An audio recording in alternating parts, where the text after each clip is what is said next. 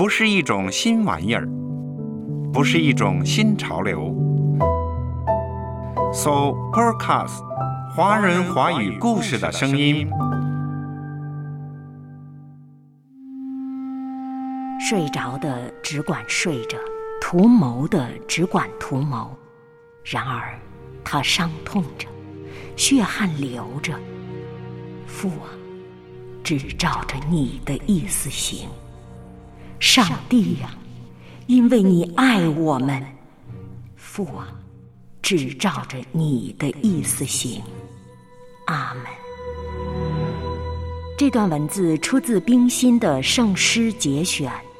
冰心是一位虔诚的基督徒，他的许多诗歌当中都渗透着对上帝的信仰和热爱。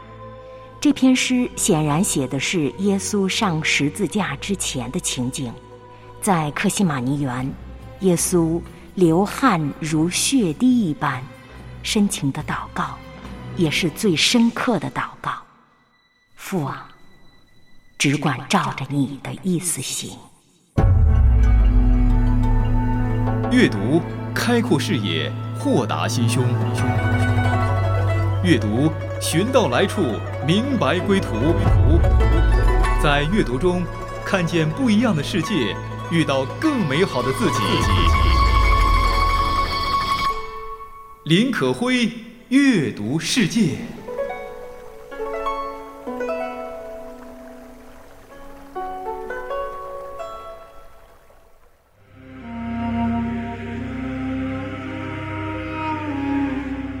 今天不是一个普通的周六，今天也是受难周的周六，在历史上。今天是黑暗的，耶稣仍在十字架上。今天我们走进冰心的圣诗节选，刚才听到的是爱的真谛。接下来我们继续走进圣诗节选。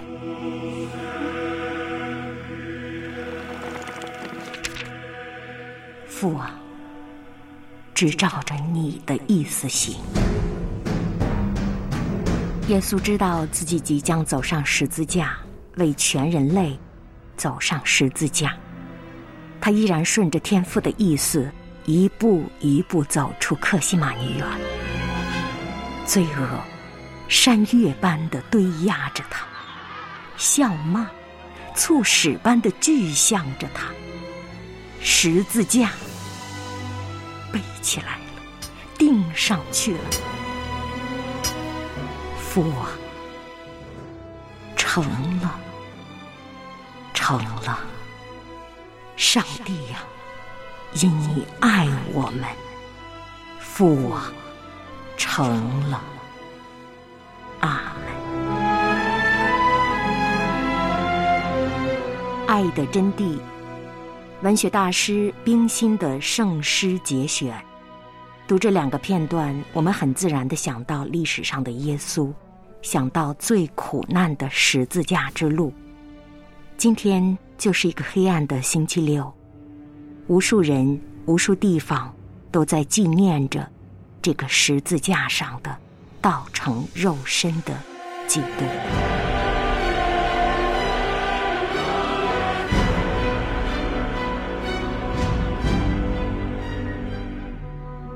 这两段诗的时候，可会眼前仿佛出现了一道恩光，随着冰心的文字，随着他的诗句，飞离了躯壳，飞向到了两千年前那最伤痛的一夜，也飞到了耶稣祷告的那个黑暗的克西马尼园。夜幕沉沉，众人都睡了，他的门徒都睁不开眼睛。唯有他独行，血汗滴滴，没有人真正可以为他分忧。他横切的呼求，上达天体。父啊，照着你的意思行。他太知道自己的命运，太知道下一步将走向哪里，将背起什么。因着爱，因着爱世人。爱每一个罪人，他甘愿，他决然的接过了沉甸甸的苦悲。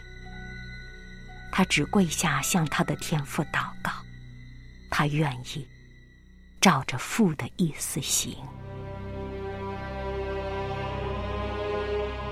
缕缕霞光在天边炙燃着，如血，如玫瑰。冰心的文字让我们眼前似乎看到了那画面，看到了各个他。看到了他背起十字架，一步一步蹒跚前行，鞭声、呐喊声、唾骂声、抽打声，唯独没有他的声音。他沉默着，一声不吭。全人类的主，他是世界的真光，此刻却被重重的黑暗团团包围。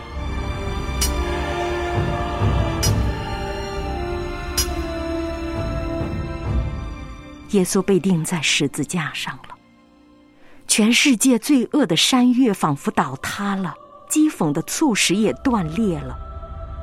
因着爱，救赎恩典大获全胜。牺牲的耶稣大声的宣告着：“父啊，成了。”这句话跟克西玛尼园的那句深情的祷告前后呼应：“父啊，只照着你的意思行。”这一路上，无论有多么艰难，多少流血，多少痛苦，他一声不吭，为的就是成全父的旨意，为的就是此刻他承担了全世界罪人的罪，向天父，向全世界的每个罪人，他可以说成了，因着他的血胜了。耶稣，你胜过了世界。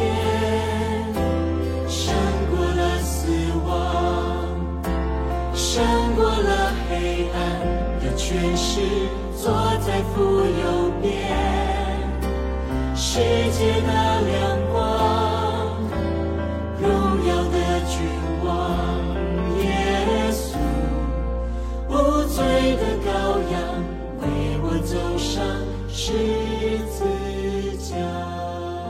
耶稣的死是因为爱，是因为爱世人，是因为爱罪人。诗人冰心早就看到了耶稣的牺牲的大爱，在文字中，他也接过了耶稣的圣杯。他的一生也是常常向父祷告说：“父啊，只愿照着你的意思行。”世界的亮光，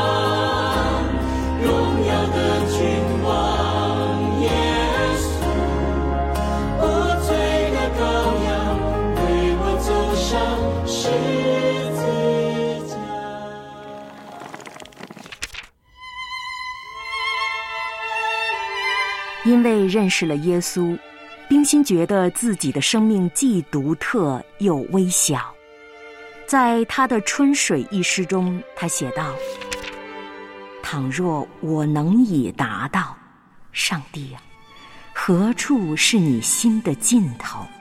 可能容我知道。”远了，远了，我真是太微小了。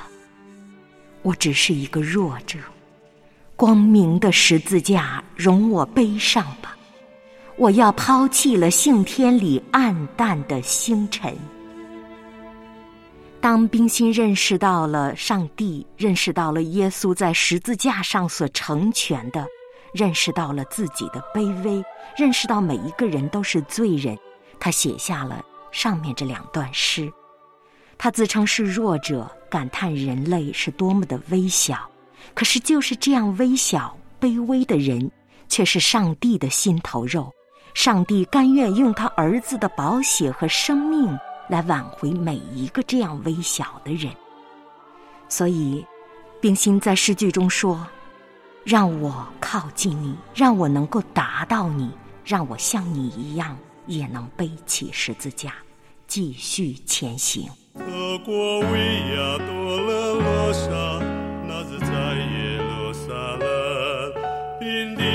开车路。为了你我，耶稣被钉十架，受死、埋葬、复活。复活节，一个关于神和你我的真实故事。冬去春来，生命永不结束，神的爱永不消逝。复活节，一个关于希望和新生的礼物。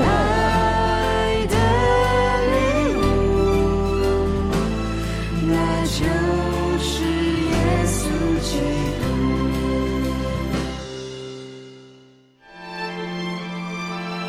说起中国现代文学史上，冰心奶奶一定是占有一定的地位的。是的，我们大家都习惯称她为冰心奶奶，十分亲切。他活到了一百岁，是一个百岁老人。除了他的文字《繁星》《春水》《再记小读者》等等，冰心一生和基督教的关系更是莫大深厚的，也是给后人很多影响的。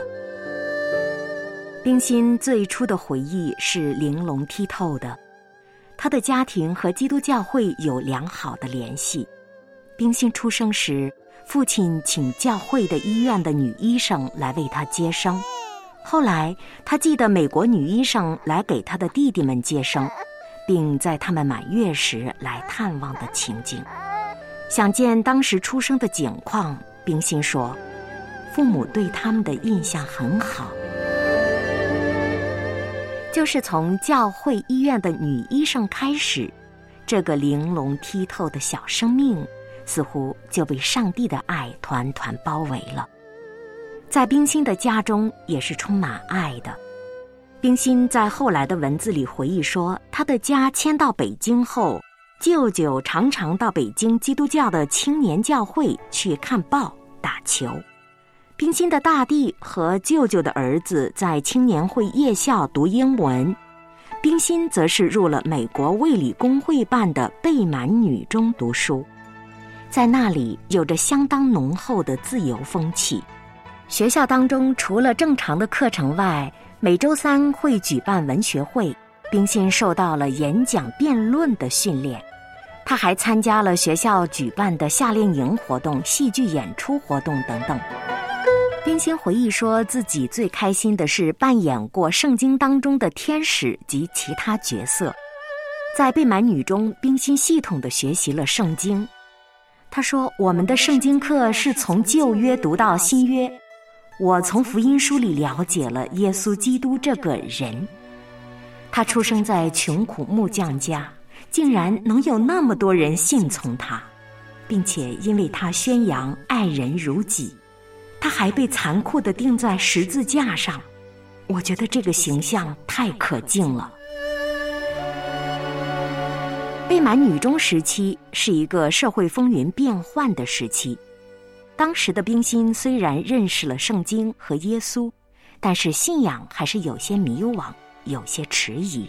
她的生命被神拣选，是逐日加深的，成为基督徒也是必然的。后来，冰心在另一所教会创办的大学——燕京大学读书时，他创作了一篇散文，叫《画诗》。在这篇散文当中，我们能读出冰心的灵魂震撼和归向至高上帝的心路历程。在《画诗》这文中，他描写自己因病漏考圣经课，在一个阴天，他前去圣经课教授。安女士书房里补考的情形，文中写道：“我抬起头来，无意中忽然看见了灶台上倚着的一幅画一片微翘的石壁，满覆着蓬蓬的枯草，壁上攀援着一个牧人，右手拿着一个杆子。”左手却伸下去抚摸着檐下的一只小羊，他的指尖儿刚刚及到小羊的头上，天空里却盘旋着几只恶鹰。画儿上的天色与他那时窗外的天色一样，阴沉暗淡。牧人的衣袖上挂着荆棘。他是攀崖遇岭的去寻找他的小羊。可怜的小羊迷了路，地下歧途遍布，天上有鸡鹰紧追。牧人来了，他并不责备他，仍旧爱护他。小羊又惭愧又欣喜，仰着头，挨着牧人的手。这幅画描画的正是圣经马太福音第十八章主寻迷羊的象征性比喻。迷羊指失丧的人类，而牧人就是救世主耶稣。当时冰心注目不动，心中的感想好似潮水一般奔涌。一会儿，他忽然要落泪了。这泪是感激吗？是信仰吗？是得了安慰吗？就在这个时候，老师安女士唤他，冰心回过头去，阳光正射到安女士膝上的《圣经诗篇》两个字，清清楚楚的几行字映入冰心的眼帘：“耶和华是我的牧者，他使我的灵魂苏醒。”是的，冰心明白了，那泪水的深意，便是上帝借此在呼召他。而冰心想到自己正是那只小迷羊，此刻被主寻到，被主拯救，一刹那，他的灵魂苏醒了。正像冰心文里写的，这诗情和画意，从那时到现在，永远没有离开我。这就是冰心从迷路到归途的过程，很简单，但是也很神奇。从此，冰心就归入了上帝的大爱中，接受了洗礼。在十字架前，他庄严的盟誓，要传扬福音，做上帝的好女儿。涓涓滴滴，浩浩荡荡，圣水自高天洒落而下。洗礼中的冰心似一个玉洁冰清的蓓蕾。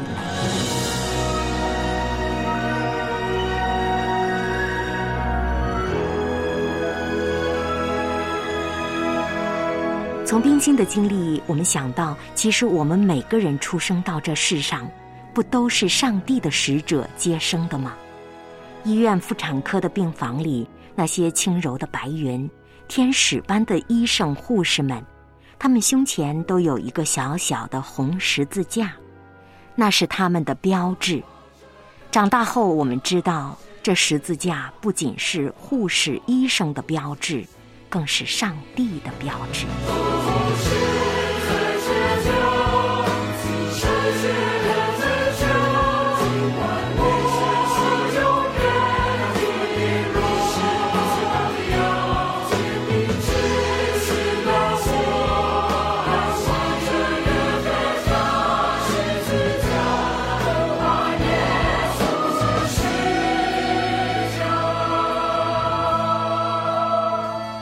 心写下的那篇散文画诗收录到了《冰心散文集》中。这篇文章启迪了无数读者。曾经我们也都是小迷羊，没有觉志的，还在歧路上徘徊执着的。在空中的恶鹰快要迫近的时候，愿我们也能像冰心一样，及时的看到那救主的手。主耶稣在等待你我的回应，你为何在犹豫不敢前进？遥望世家光芒，听见主呼唤，点燃生命为烛火，天国降临。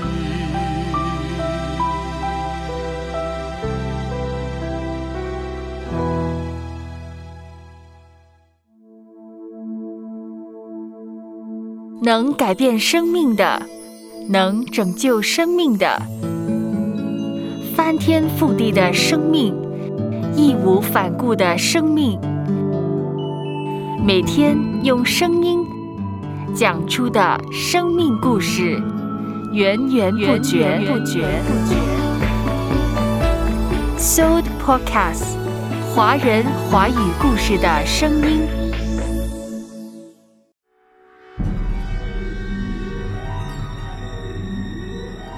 今天不是一个普通的星期六，今天是一个黑暗的星期六。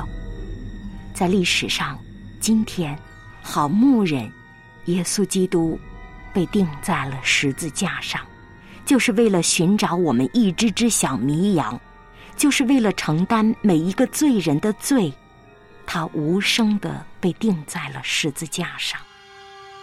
天空、大地，皆为他静默尘埃。耶稣走上十字架。也给世人展示了生和死不同的意义。冰心也是认识了耶稣之后，才彻底的明白了生与死的意义。冰心，冰心，仿佛有人唤他，一阵衣裳的声音，仿佛是从树梢下来，接着有微渺的声音，连声唤道：“冰心。”冰心，正思想着，有人连声的唤他，借着微微的星光仔细看去，那白衣飘举、荡荡漾漾的，站在他面前的，不正是他死去的挚友婉音吗？冰心问道：“你到哪里去了？”好朋友婉音说。我不过是越过生死之界限了，那是无限之生的界限。什么叫死？冰心几乎是脱口而出。我同你依旧是一样的活着，不过你是在界限的这一边，我是在界限的那一边。我们精神上依旧是结合的，不但我和你是结合的。我们和宇宙间的万物也是结合的。婉英回答着冰心：“他的死和活是一样的。”冰心当时灵光一闪，心下明澈许多，欣然的答道：“有，有，无论是生前是死后，我还是我，生和死。”不过都是无限之声的界限就是了。后来，冰心创作了散文《无限之声的界限》，既为了纪念他那位死去的好朋友，更是为了表达他彻悟了生与死的难题。冰心得出的结论是与基督教的圣经一致的。当时，冰心才二十岁。就已经彻悟了生死难题。在圣经当中，《哥林多前书》中，使徒保罗说过：“我们不是都要睡觉，乃是都要改变。”在圣经中，睡觉是死亡的意思。信上帝的人，死亡不过是生命改变的一种形式，脱去血肉之躯。接通那物质存在以外的灵界，成为不朽坏的，成为更高层次、更高时空中的存在。可这更高层次与无限之声又有什么关系呢？在冰心的散文中，他解释说，那是光明的、神圣的地方。这让可会想到《圣经新约启示录》所展示的。永远与上帝同在的新天新地。尤为难能可贵的是，冰心并没有到此为止，他继续在文中探讨，回答婉音：既然生前死后都是有我，这天国和极乐世界，就说是现在也有，也可以的。新约圣经中恰恰讲过。神的国就在你们心里，冰心所答是对的，不必等到末期，只要我们祷告，心中有爱，只要我们站在神的一方行事思想，神与我们同在，我们就在地如天了。晚音探入到冰心的灵魂，既然万有皆为一体，这样，人和人中间的爱，人和万物，和太空中间的爱是昙花吗？是泡影吗？我们要奔赴到那完全结合的事业，难道是虚空的吗？去建设那完全结合的事业的人，难道从造物主看来是如同小蚁微尘吗？一串疑问在文中展出。冰心把他去世的好朋友婉音当成一位天使了，他含着快乐的信仰的珠泪，听他喃喃地说着：“万全的爱，无限的结合，是不分生死人物的，无论什么都不能抑制摧残它。你去吧，你去奔那完全结合的道路吧。”这一番话，简直是上帝亲自对冰心的指示和召唤了。的确是亲自。死去的婉音岂能对冰心说话呢？分明就是至高的上帝亲自在拣选、呼召和启示他。上帝要在这个看似娇小的美丽生命中动工塑造，赋予他全爱的神圣使命。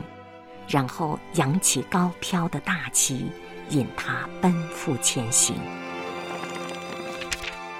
冰心在二十岁的时候写下了这篇关于生死的奇文，诠释了他一生所追求的爱的哲学的渊源。与其说诠释的是爱的哲学，不如说诠释的是他全爱的信仰。他自觉地领悟了。上帝所赋予他的终极关怀和崇高的命令，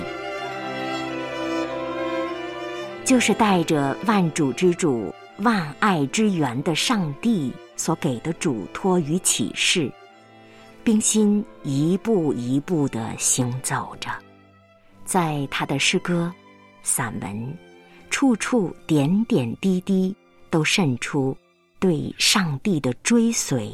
是永不止息的，他也更加的明白了每个生命看似卑微，却都有使命。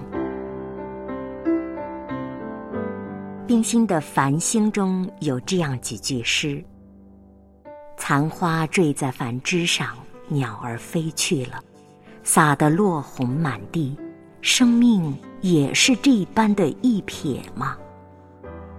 人类啊，相爱吧。”我们都是长行的旅客，向着同一的归宿。上帝是我们心灵最终的归宿。